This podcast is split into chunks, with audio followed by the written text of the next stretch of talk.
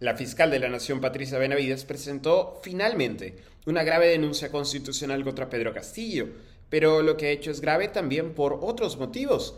Le pide al Congreso que, para acusar a Castillo, deje de aplicar un artículo de la Constitución.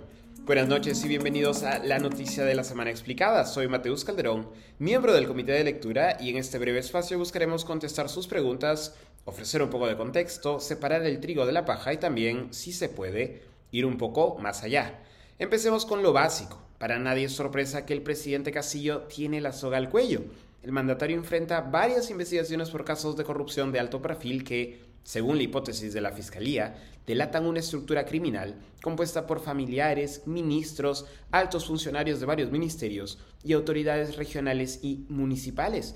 Que a Castillo se le investigue es en sí mismo una novedad es el primer presidente de la historia peruana investigado durante sus funciones, porque las investigaciones contra los presidentes en funciones dependen del artículo 117 de la Constitución.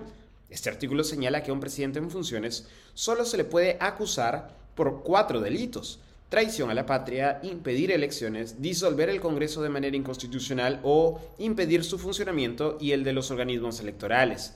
El término clave con este artículo es acusar hasta antes de Castillo, los fiscales de la nación entendían que acusar llevaba implícito también investigar y eso tiene algo de sentido. Según la Constitución del 93, una constitución presidencialista que daba mucho poder al jefe de Estado, un mandatario en funciones debía estar protegido, blindado, contra investigaciones de todo tipo. Por eso nunca se investigó en funciones a presidentes como Toledo, García, Humala, Kuczynski o Vizcarra. Siempre se esperaba a que terminase su periodo presidencial pero ese criterio de interpretación del artículo 117 de la Constitución cambió con el fiscal de la Nación Pablo Sánchez. Sánchez abrió un proceso contra Castillo argumentando que casos que involucran presunta corrupción, donde un alto funcionario tenía la capacidad de borrar evidencias, por ejemplo, la investigación debía ser inmediata y no podía esperar a que terminase su mandato. Lo que decía Sánchez tenía sentido, pero al mismo tiempo habría una caja de Pandora. Nunca se había investigado a un presidente en funciones y en realidad no se sabía qué podía pasar. Además, ¿qué ocurriría hipotéticamente si se encontraran suficientes indicios en estos casos para acusar a un presidente en funciones, pero la Constitución prohibiese esta acusación?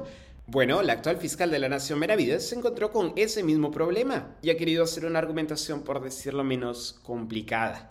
Dado que es el Congreso el que acusa a un presidente en funciones, la fiscal presentó una larga denuncia constitucional contra Castillo, pero lo complicado es lo que pide hacia el final que el Congreso se salde del artículo 117 de la Constitución y que acuse a Castillo a pesar de que delitos de corrupción no se incluyen en ese artículo. Para esto Benavides argumenta varias cosas.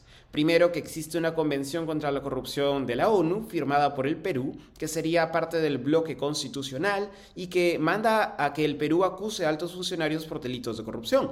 Segundo, que el Congreso puede ejercer un control de convencionalidad, es decir, interpretar la ley, y tercero, que el Congreso puede interpretar el artículo 117 de la Constitución conforme a la Convención contra la Corrupción de la ONU y así acusar a Castillo.